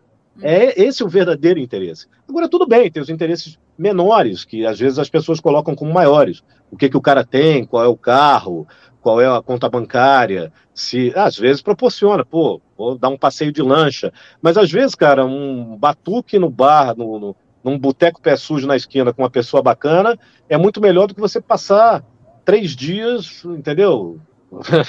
Sei lá, cara, eu tenho. A pior viagem que eu fiz na minha vida foi para Havaí, por exemplo. Olha aí, entendeu? E foi por causa das pessoas. Aí você fala assim: eu passei o ano novo no Havaí. Não sei se foi o pior ano novo da minha vida, mas eu não consigo pensar em outro, entendeu? E aí? passei o ano novo no Havaí, olha só, uhul! Mas, cara, eu preferia estar no boteco com outras pessoas, entendeu? Hum. Então você vê, é, é tudo tão relativo, né? Hum. No sentido de o que, que é de maior interesse. É que às vezes as pessoas se, se apegam aos interesses que são vendidos né, por uma mídia e por, por, por toda uma, uma, propagação do que é sucesso, do que é fracasso e tal, se apegam às coisas que elas acham que são do seu interesse. Então vale muito mais fazer um TikTok na lancha do que estar tá ali no pé sujo tomando uma cerveja com um amigo, entendeu? Ou com uma pessoa que você conheceu ali, mas que você viu que é uma pessoa super interessante. Mas não vai, não vai render nada no, no TikTok, entendeu? Ou no Instagram, né? Então, para quê? Muitas vezes as pessoas pensam assim por isso, né? Isso com, com as redes, ela, eu acho que isso só se ampliou, né? Essa, é, a, teve ampliação desse interesse raso, é. É, pequeno, na verdade. Mas tudo bem, quem quer ter ele tá ótimo, porque beleza, eu não troco pelo meu, então tá tudo certo. As pessoas ficam lá e sobra muito mais gente no boteco para conversar coisas interessantes. É, até é uma coisa que acho que é discutível também, né? Porque, na verdade, assim, eu sempre eu tenho um filósofo que ele fala bastante na questão de incentivos. A gente vive numa sociedade que dá os incentivos errados, errados no sentido de que é, tem, tem, até uma, uma, comunidade que fala do. É, se chama Time Well Spent, que é o tempo bem gasto, que eles fazem perguntas para as pessoas é, como tu achas que o teu tempo seria melhor gasto? Usando o Facebook ou lendo um livro? Tipo assim, 90% das pessoas diz preferia ler um livro. No entanto, elas passam no Facebook, mais tempo claro. no Facebook, no Instagram. Então, é, é uma questão de incentivo, né? Quer dizer, a gente sempre brinca, né? Que tem no Facebook, no Instagram, em todas essas coisas, em lojas, né? Tu tens centenas de pessoas que são a melhor cabeça das suas áreas de psicologia, não sei das quantas, que estão sendo pagas para te deixar parado ali na frente, né? Achando aquelas coisas importantes, achando os likes importantes, né? Para se validar e tudo mais. Então, acho que é até injusto, né? A gente dizer para as pessoas, primeiro, que é uma que é vontade, né? Que, que, que, isso necessariamente é uma questão da vontade da pessoa e que, é, e que ela é que tem que batalhar contra, né? Que, é, que enfim, é, é, é uma batalha injusta, em glória. Sim, não, eu acho que assim, a gente não tem que batalhar contra nada. Tipo, se você quer passar o dia inteiro no Facebook, beleza, contanto que te faça bem. Porque é, é isso que, que a máxima da vida, é aquilo que o Abu Janra falava, a vida é sua, estrague do jeito que você quiser. E o estragar, entre aspas, é, é porque a vida, não, se parar para pensar, não tem muito sentido mesmo. Entendeu? Uhum. Eu digo, tudo bem, aí uh, uh, teologicamente, filosoficamente, a gente vai discutir outras coisas lá na frente, mas eu digo assim: se a gente pensar na trajetória da vida, ela não tem sentido. A gente acorda de manhã para fazer necessidades fisiológicas, para se alimentar para depois fazer mais necessidade fisiológica e para manter esse corpo fazendo necessidade fisiológica e se alimentando. Uh, e aí tudo bem. Né? Vem, é, não, e aí vem essa cachola aqui que está no meio disso tudo para atrapalhar essa bagaça. Porque o, o, o irracional, ele faz isso e está tudo bem. Ele não está aqui pensando, meu Deus, o que será que está vendo no Facebook? Será que as pessoas me amam, me odeiam? Na verdade, a gente quer ser amado, é isso. E, e as redes sociais ampliaram essa, essa possibilidade de você, ser ama, de você ser amado ou de você ser odiado também, né? Mas a questão é exatamente essa, porque a primeira coisa é, é, é aquela história do avião, né? Você primeiro bota a máscara em você para botar no, no, coleguinha do lado, né? Ou na criança tal. Então, se você não está respirando o teu oxigênio, ou seja, se você não está feliz com a tua existência, você pode procurar no Facebook, você pode procurar em livros também. Pode procurar na filosofia, pode procurar na teologia, pode procurar onde você quiser, no romance, no... você não vai achar, porque não está dentro de você. E está muito mais perto do que você imagina, só que é muito mais profundo do que você imagina. Então, você se achar nessa bagaça e falar assim: quer saber? Dane-se! Eu não tô aqui para ficar perdendo tempo com a raio da minha vida, cara. Então a gente vai tocando bonde aqui da melhor maneira possível e tá tudo bem. A única coisa que eu não quero é fazer as escolhas erradas. O que é, essas ferramentas, e você falou muito bem, é que elas te impulsionam para consumir não sei o quê, para fazer não sei o que lá, para usar. E aí tem as formulazinhas do sucesso para você acumular aquelas bagaças que não servem para nada. Porque na verdade você vai morrer e vai deixar tudo aí. E, e o cara que vai olhar você com a ostentação, seja lá qual for que você vá ostentar, vai falar assim: ah, tá, legal. Ou então vai falar assim: opa, deixa eu colar ali para eu pegar uma rebarba daquele treco ali. Uhum. Mas é só, não está interessada em, quer dizer, nunca está interessado em você, porque aquilo, a gente está interessado no teu conjunto, mas, mas não está interessado em nada que você. Não está interessada naquilo que você pensa que ela está interessada. Sim. Agora, tem gente que se alimenta disso verdadeiramente também. E se a pessoa se, se alimenta disso e está feliz com isso, tá tudo bem. Não tem problema também. Né? Você ficar o dia inteiro no Facebook, e aí fazer um curso não sei o quê, bababá, e aí ah, virar um não sei o quê. Mas é isso, você vê até nessas pessoas que, que fizeram fama e sucesso, que tinham uma vida simples e muito mais feliz, muitas vezes, diz assim: ah, não, agora Fulano teve depressão, Fulano tá não sei o quê. Mas como é que uma pessoa cheia de dinheiro, cheia de, de, de, de, de pessoas, cheia de seguidores, cheia de likes, cheia de não sei o quê, como é que tá com depressão? Pô, exatamente por isso porque essa pessoa perdeu a identidade. Ela já não sabe mais quem ela é. Ela fala, ah, todo mundo, ah, eu se espirrar saúde, hein? Ai, tá tudo bem com você? Peraí, deixa eu ajeitar seu cabelo. Cara, isso enlouquece. Qualquer pessoa que pense, isso enlouquece. Porque essa pessoa não tem mais o sentido real de quem realmente tá com ela porque gosta e, e porque tá afim ou porque não, entendeu? E tem mais um lado. Porque ela se acostuma tanto a ser mimada que a pessoa que chega para ela e fala assim: ah, cara, para com isso, para, para, pô, bobeira é essa.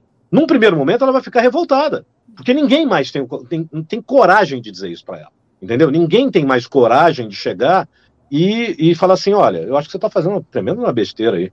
Porque o, porque o cara pode jogar a carta, mas quem é você para dizer que eu estou fazendo uma besteira? Você sabe com quem você está falando? Você sabe quantos milhões eu tenho? Olha o meu avião, olha o meu, meu, minha cobertura triplex, olha o meu.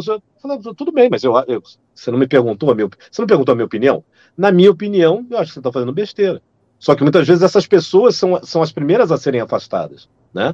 Sim. Desse rol.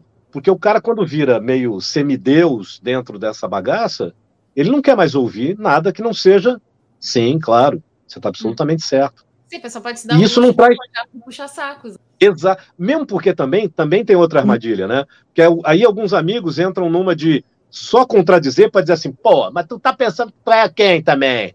Pô, tu sou teu brother de toda a vida, não, pô, para de frescura aí. E às vezes tem isso também. Então aí o cara também se enche porque fala assim, pô, mas por que, que o cara tá me tratando assim?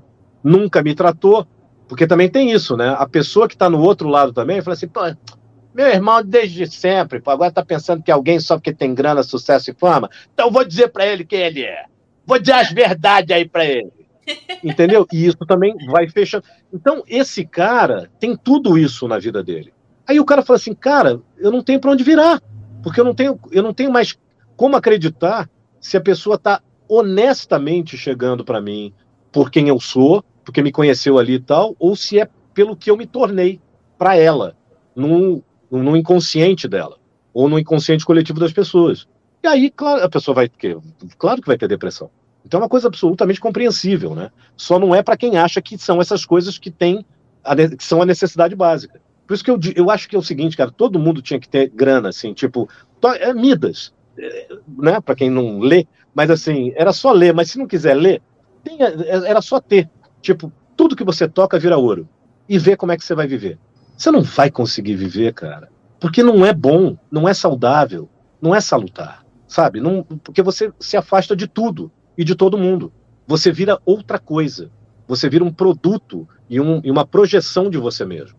As pessoas te veem como invertido, né? Aquela, aquela curva do invertido tem um ponto ótimo, né? Que a pessoa já não tem mais preocupação de, né? com, com as questões, com a sobrevivência básica, mas passando daquele ponto vai vai degringolar o negócio. É, e, e eu, eu saber. E assim, por isso que um cara como o Zeca Pagodinho, por exemplo, que eu, eu não conheço, tá? E, nem sou assim, não sou fã da música dele, não. Mas me veio ele à cabeça agora, a gente conversando aqui no nosso papo. É um cara que nunca vai sofrer disso, entendeu? Porque, pelo que eu vejo dele, você vê que ele é a mesma pessoa. Ele gosta das mesmas coisas. Ele não é pelo fato, ele tá, tudo bem, tem, claro, isso compra coisas legais, não é você abdicar das coisas boas que o dinheiro e da fama e que a fama te dão. Mas é você não tratar ninguém nem se achar mais ou menos porque porque você chegou naquele ponto. Eu tenho certeza que ele se olha no espelho como o mesmo cara de Xerém. Eu não tenho dúvida disso. Eu não conheço o cara. Nunca falei com ele. Mas isso está nítido na postura dele para com os outros. Você vê quando ele dá uma entrevista, quando ele fala com alguém, então não tem pose, cara. É ele. É aquilo ali. E você vê que a vida dele reflete aquilo. Porque você não vê o cara dizendo, ah, não, eu tive uma crise de depressão, de não sei o quê, de não blá blá blá. Não, não, não, não rola, entendeu? Porque se você se mantém fiel a quem você é, e claro, com a modificação que a vida vai trazendo pra gente, a gente vai a gente vai se modificando, a gente vai evoluindo ou involuindo, isso depende muito de cada um, mas de qualquer forma a gente se modifica, é verdade que a gente se modifica. A gente não permanece o mesmo, isso é bom também. Mas assim, mas não é em função daquilo que você conseguiu na sua carreira, ou na sua vida profissional, ou a, os objetivos materiais que você conseguiu alcançar. Isso não quer dizer nada. Isso quer dizer para o teu conforto, para tua família, e eventualmente para os teus amigos.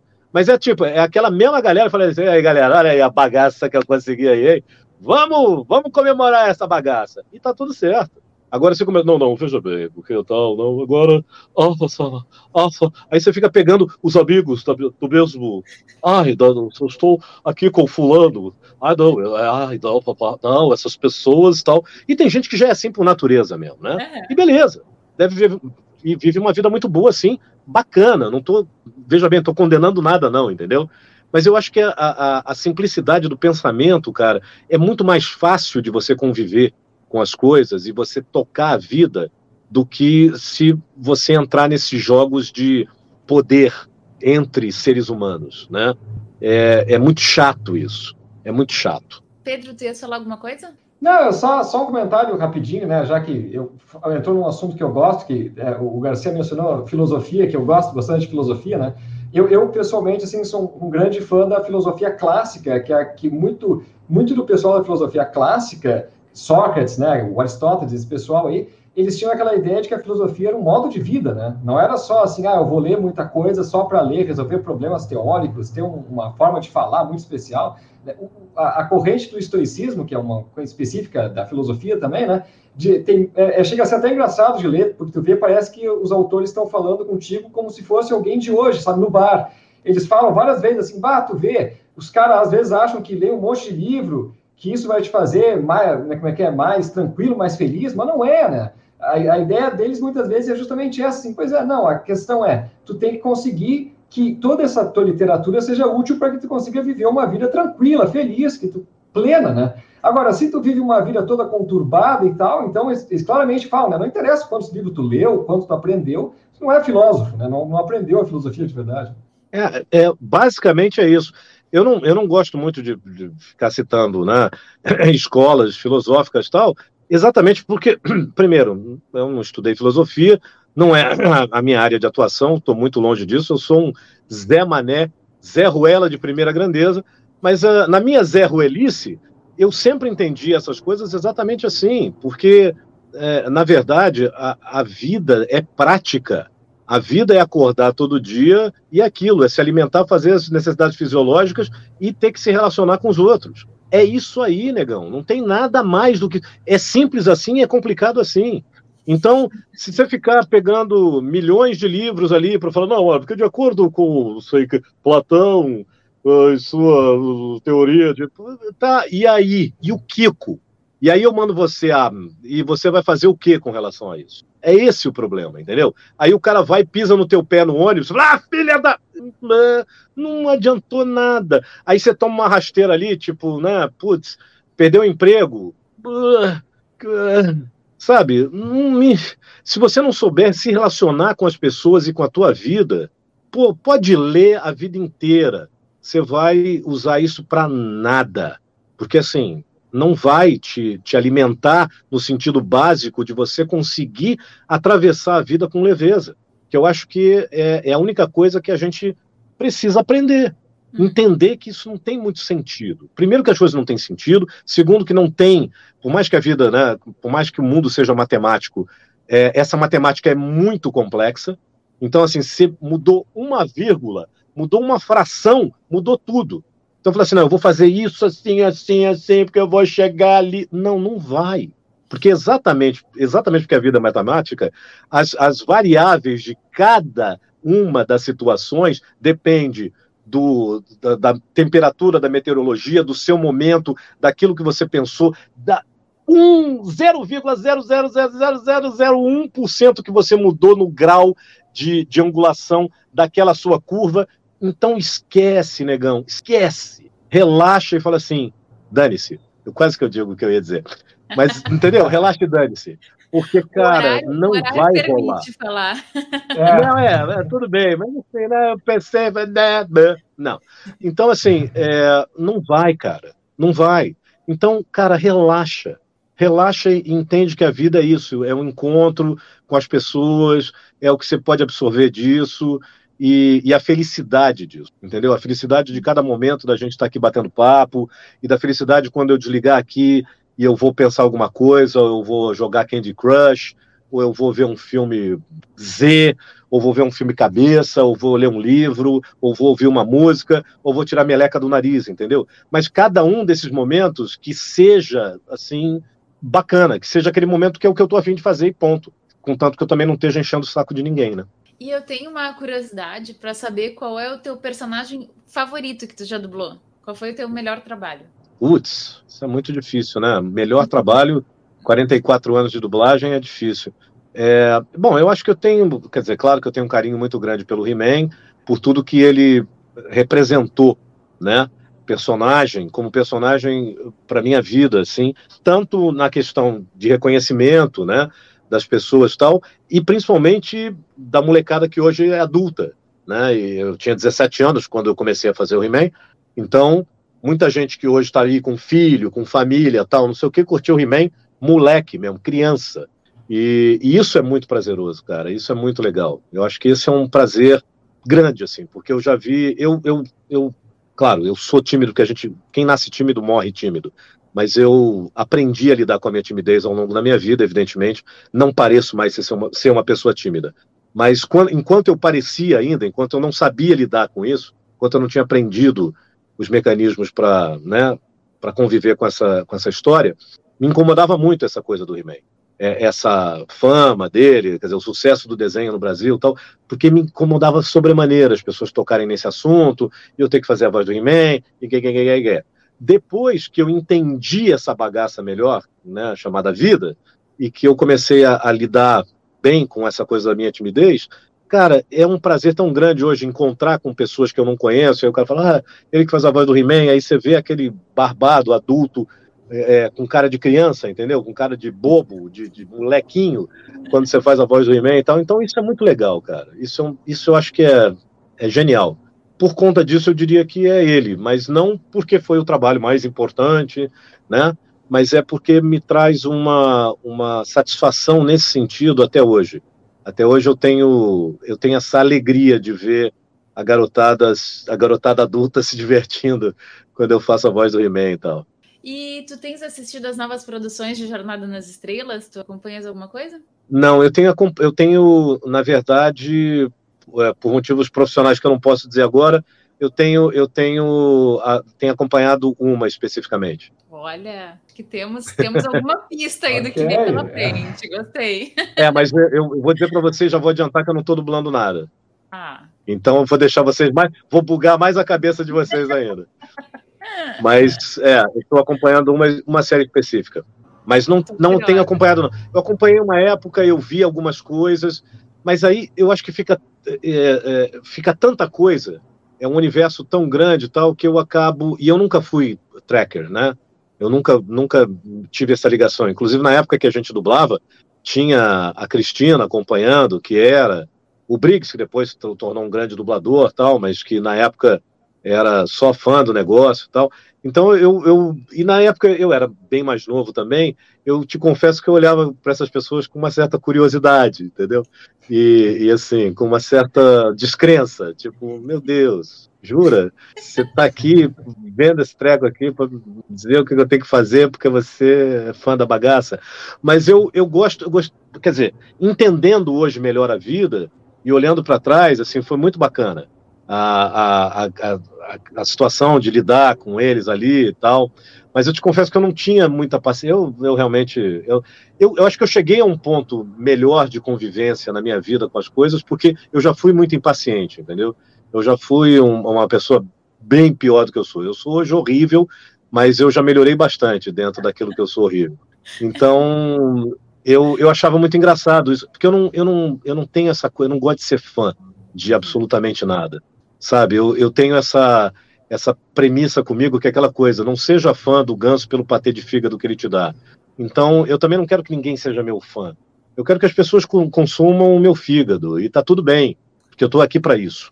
E é por isso que eu sei que eu estou com a bunda ali na janela, então se alguém vai não gosta do que eu faço, tá, passa a mão mesmo, eu estou ali, eu estou exposto. Mas eu só digo, às vezes eu só digo isso, falo assim, pois é, é o ônus quem tem, quem bota a bunda na janela. Você já não bota, então você pode só passar a mão na bunda dos outros. A sua diversão, o seu fetiche deve ser esse, ficar passando a mão na bunda dos outros. Mas eu, como boto a minha na janela, o que, é que eu posso fazer? Eu tô aí para deixar você passar a mão nela, né? Tem gente que passa com carinho, tem gente que passa com agressividade, aí quando vai passar com agressividade eu tiro. Mas assim, é isso. Né? Então não tem muito, eu não sou muito fã das coisas. Eu sou fã de pessoas, mas eu não sou fã de produtos, sabe? E quando as pessoas se tornam produtos, eu já não, não sou muito fã também. Porque aí fica naquela coisa mesmo, né? Se eu, se eu sinto que alguém mudou muito, tal, eu não, eu não tenho também a, a necessidade de falar isso, porque eu acho que eu também não tenho direito. Eu acho que é o caminho da pessoa, ela tem que descobrir isso. Mas eu também não tenho saco para ficar perto, não. Sabe? Eu prefiro sair fora, me afastar, porque eu não gosto de tietagem. Eu não uhum. tenho muita paciência. Eu digo assim, veja bem, eu não gosto de fazer isso. Eu não tenho essa paciência. Mas eu entendo profundamente quem tem. E muito me alimenta muitas vezes, entendeu? Quando alguém vem e tieta e diz que é fã, isso não me incomoda em absolutamente nada. Mesmo porque eu também sei colocar os limites, né? Tipo, ah, você. Pô, contar outra história bacana sobre isso também. Há pouco tempo que aconteceu também na internet. Você vê como, como a, as surpresas positivas são muito maiores. É, tinha uma pessoa me seguindo e, e, e aí entrou no, no direct, né? Falou, ó, oh, mandei um negócio lá no direct que eu já não gosto. Porque assim, cara, se eu não, se eu não te sigo e eu não tenho direct, se, se eu não vejo teu direct, é porque você não está comigo. Se eu não estou com você e você não está comigo, quer dizer, você está me seguindo, tudo bem. Mas se eu não estou te seguindo, não me manda direct, manda aqui na frente de todo mundo. O que, que você vai falar no particular comigo? Você fala, oi, vamos tomar um vinho? Você está livre hoje à noite? Não, não é, você vai me cantar? Me canta aqui, na frente de todo mundo, que é mais gostoso, inclusive, vai ser mais legal. Passa a mão na minha bunda aqui na frente de todo mundo. Não precisa me levar pro cantinho para passar a mão na minha bunda. Então, né, porque eu sou, entre aspas, uma coisa pública ali. Eu não, eu não tenho meu. Meu Instagram é fechado.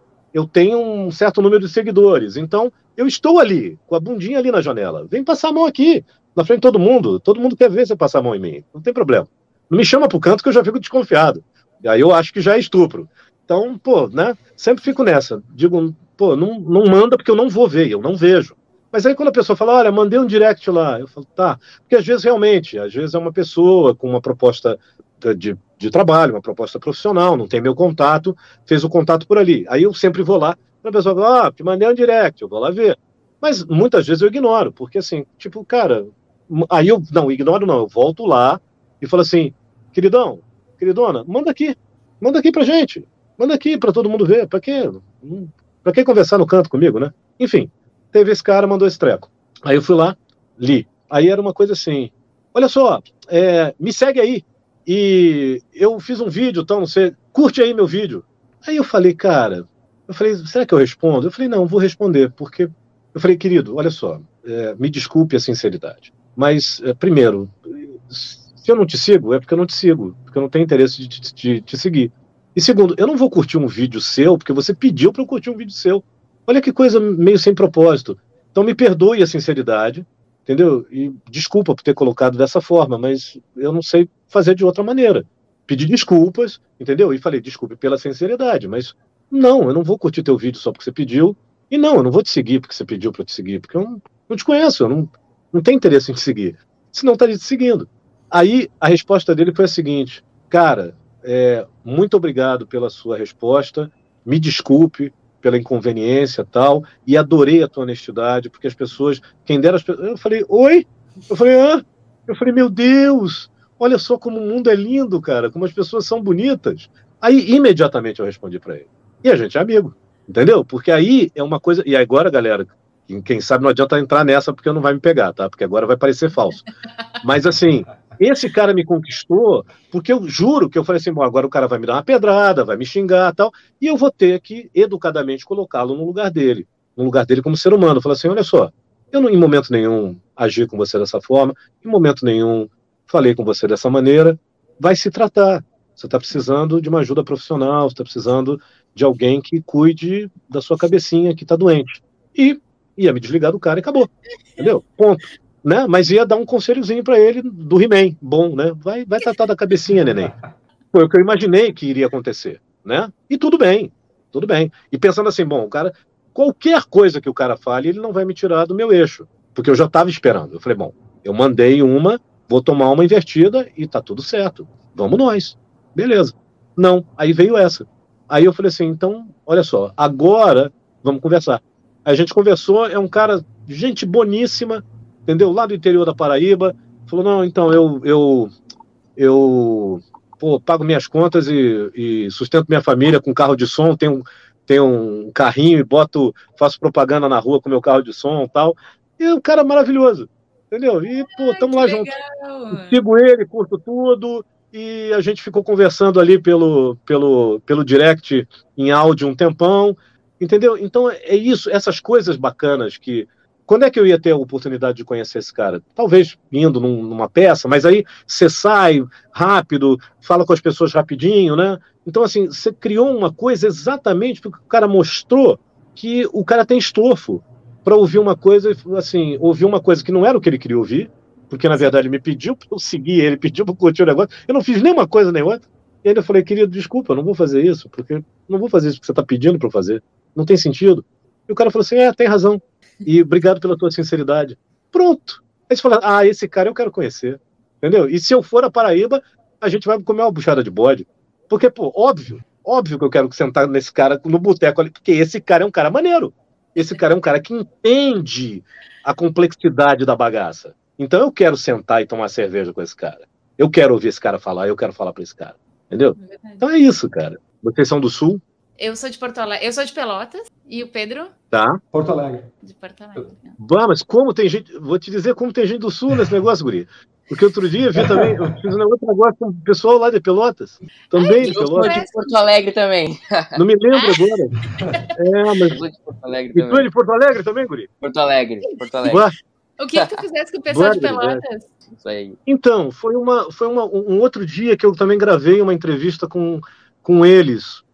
Eu acho que era um negócio. É, agora lembrei, era, já tem muito tempo, foi no início da pandemia, é, com uma galera que, que tem uma, uma relação, uma conexão com Conan, com as histórias do Conan, o Bárbaro, com as, com as revistas em quadrinho, com o universo do Conan. e aí a gente nome? fez também um bate-papo.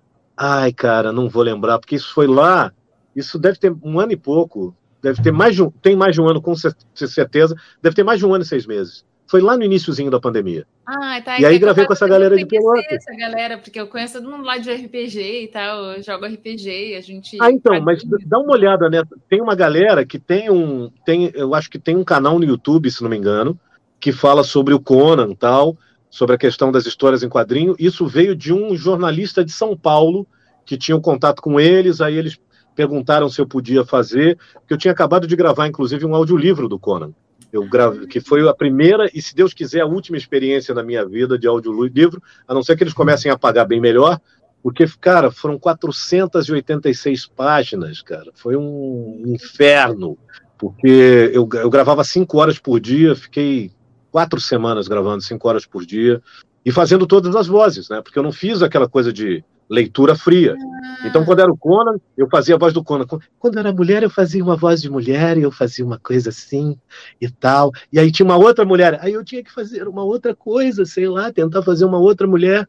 E aí tinha o feiticeiro, e aí tinha o cara.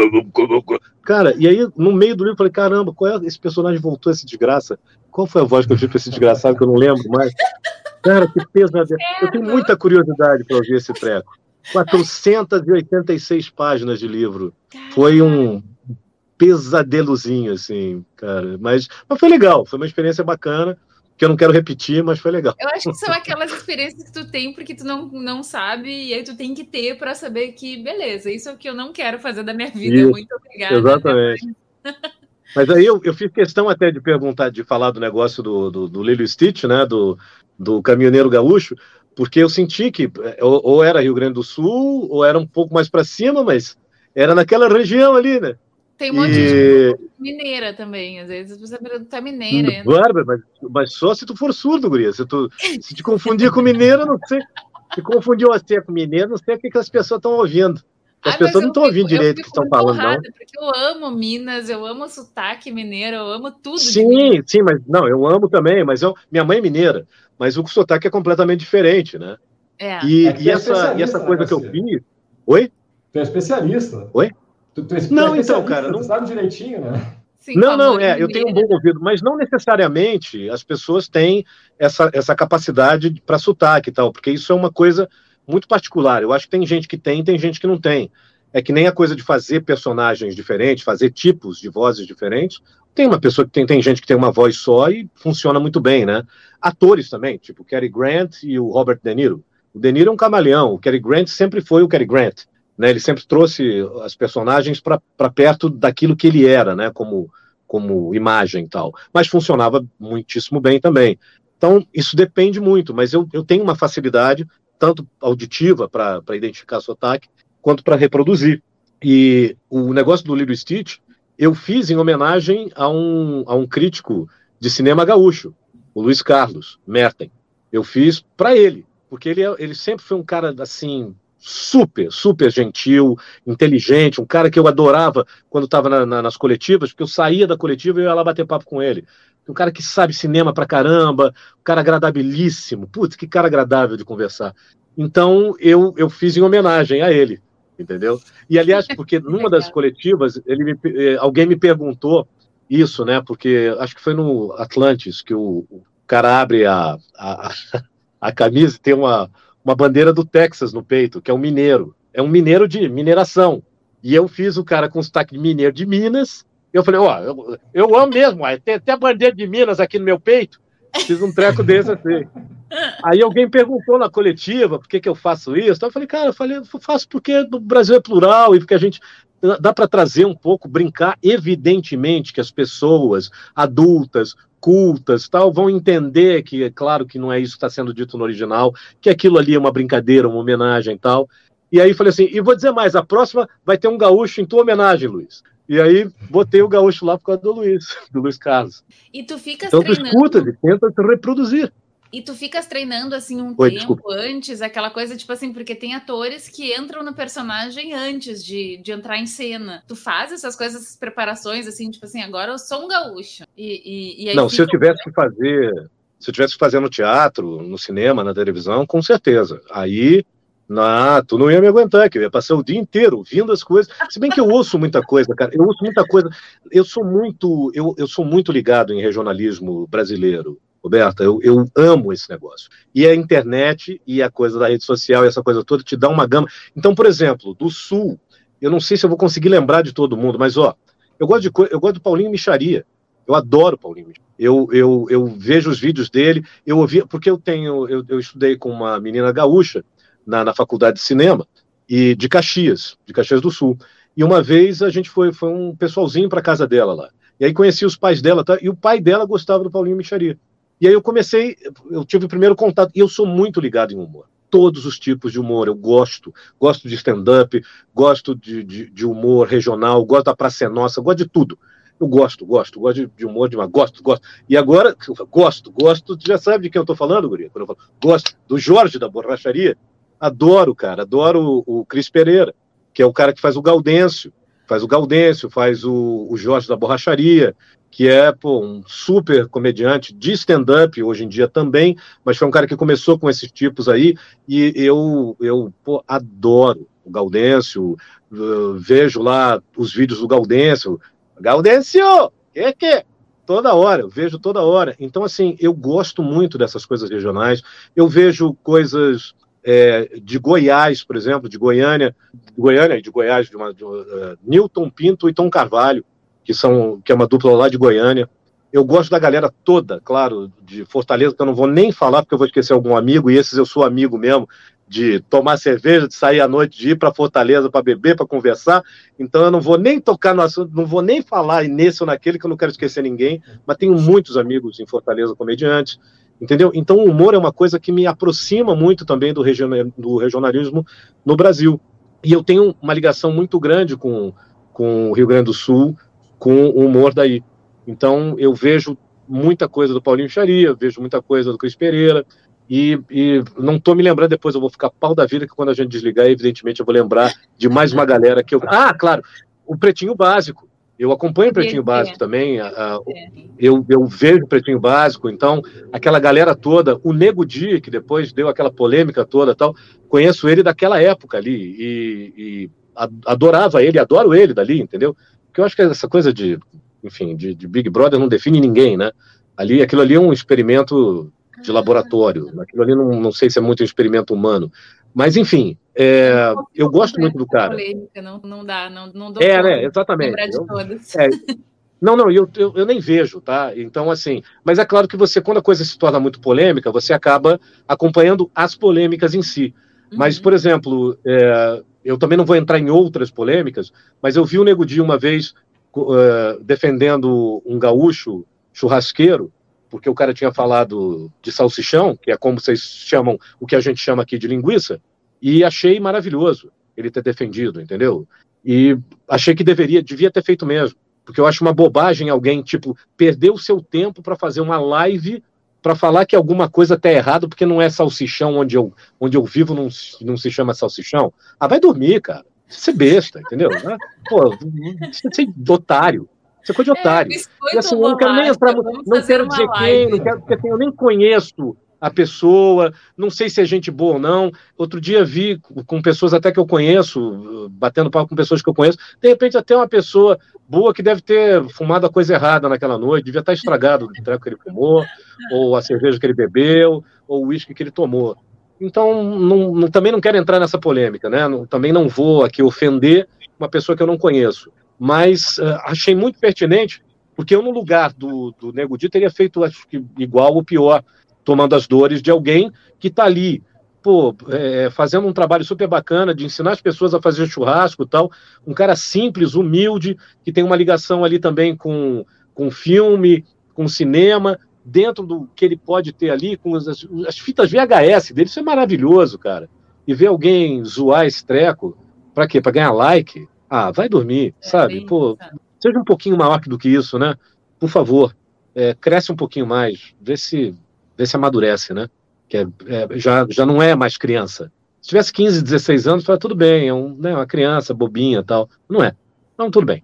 Mas, enfim, então essas coisas todas me movem, sabe? Eu vou procurando as coisas e uma coisa me leva a outra, que me leva a outra. Então, eu vou acompanhando as pessoas que estão ligadas ao humor, que estão ligadas a, a, coisas regionais, porque isso me alimenta muito. Saber, são dientes da minha realidade do dia a dia, mas que, que são maravilhosas, que eu gosto de ter contato. Quando eu viajo, eu quero ter contato é com isso. Né? Eu não vou para comer no McDonald's, entendeu? Eu quero ir para o Nordeste, quero comer uma buchada de bode. Eu quero, eu quero ir para o Rio Grande do Sul, eu quero comer um churrasco gaúcho, um fogo de chão, entendeu? Eu quero, eu quero participar, de, eu quero tomar um bom mate. Aliás, eu tenho cuia aqui em casa. Tenho cuia, tenho bomba, tenho tudo. Com alguma frequência? Então, Guria, não. Porque, assim, é, verdadeiramente, eu não tenho mais, eu não estou em contato com a gauchada mais.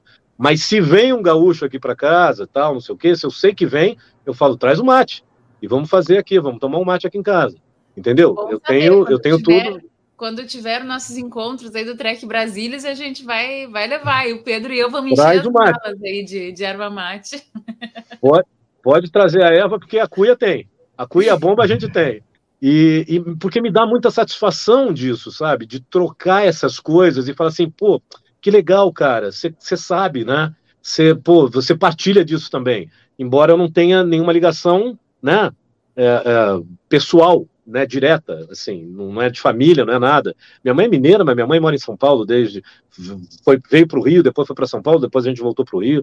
Então, mas ela, mas ela tem um orgulho de dizer que é mineira. Ela fala trem até hoje, entendeu? Aí de você, se não disser que ela é mineira, ela fica maluca. Mas ela nasceu em Minas, praticamente. Mas a raiz dela é aquela, entendeu? Então, tudo bem, eu posso dizer ali eu tenho uma raiz, não, mas com o Rio Grande do Sul eu não tenho nenhuma proximidade. É, nem com o sul do Brasil, nem com o Nordeste. Né? Eu não tenho ninguém da família próximo que tenha vindo, vindo desses dois extremos. Mas esses extremos, e também Goiás e, e, e Espírito Santo também, que eu tenho um amigo que a gente ia para lá todo ano no carnaval, essas diferenças, né, uma muqueca capixaba, não tem coisa melhor, né? Então, essas coisas que são meio diferentes, mas são iguais ao mesmo tempo, porque somos todos brasileiros, né? E a gente se entende bem, mas, sabe, cara, mergulhar nessas coisas, falar, não, mas vem cá, experimenta isso aqui. Ó, oh, mas aqui a gente faz assim. Ó, oh, mas, tipo, né, aí você vai tomar o teu, teu primeiro mate, né, e, e aí dá um gole e passa, fala, mas, que, tá louco, tio? Não, não, mas não é para passar? Não, não. Mas a caipirinha tu passa. A caipirinha a gente passa na roda, não é? A caipirinha tem que passar na roda. Agora o mate não. Tu, tu faz, tu faz a bomba é, é, roncar. Se não roncar a bomba, se a bomba não roncar, não me dá essa cuia. Não me dá essa cuia, essa bomba não roncar. Então é. você vai aprendendo essas coisas, cara. Isso é delicioso, entendeu? Porque aí você se sente em casa. E não importa se você vive ou não com aquelas pessoas, com aquela realidade, mas você está em casa.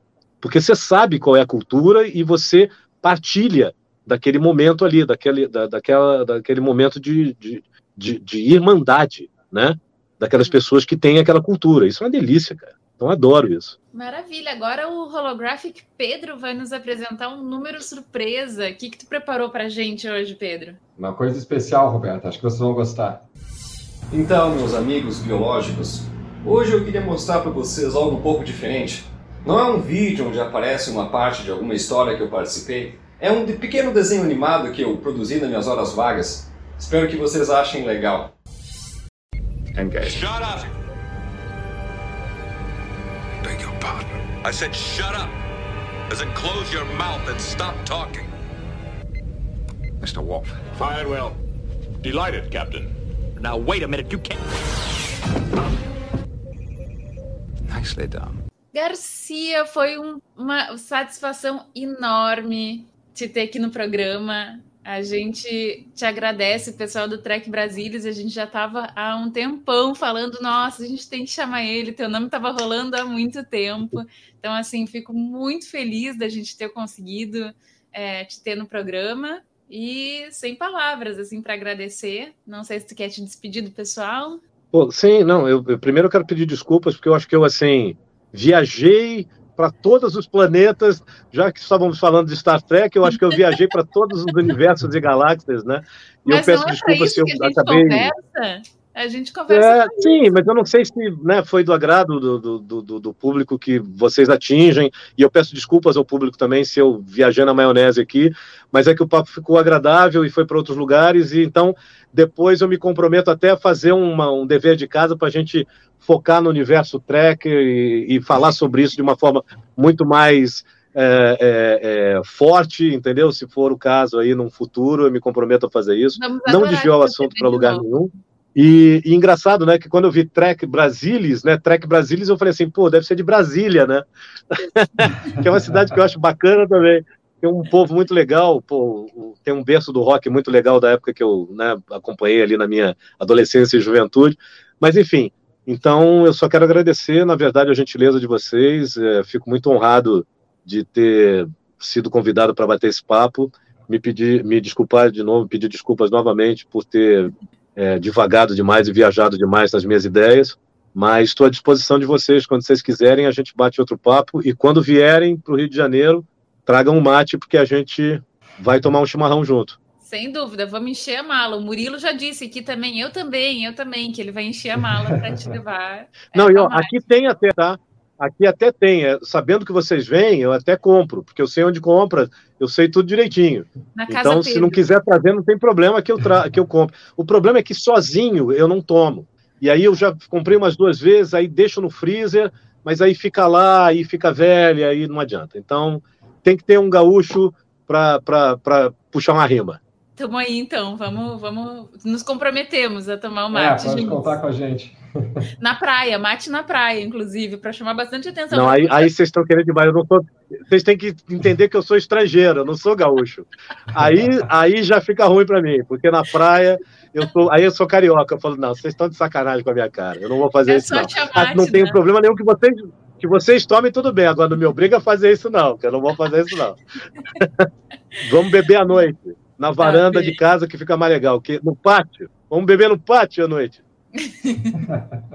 Tenho certeza que não, não tem, não é só falando, não sei o que, de, de se desculpar, eu tenho certeza absoluta de que a galera tá, vai curtir horrores o nosso papo. Então, até mais.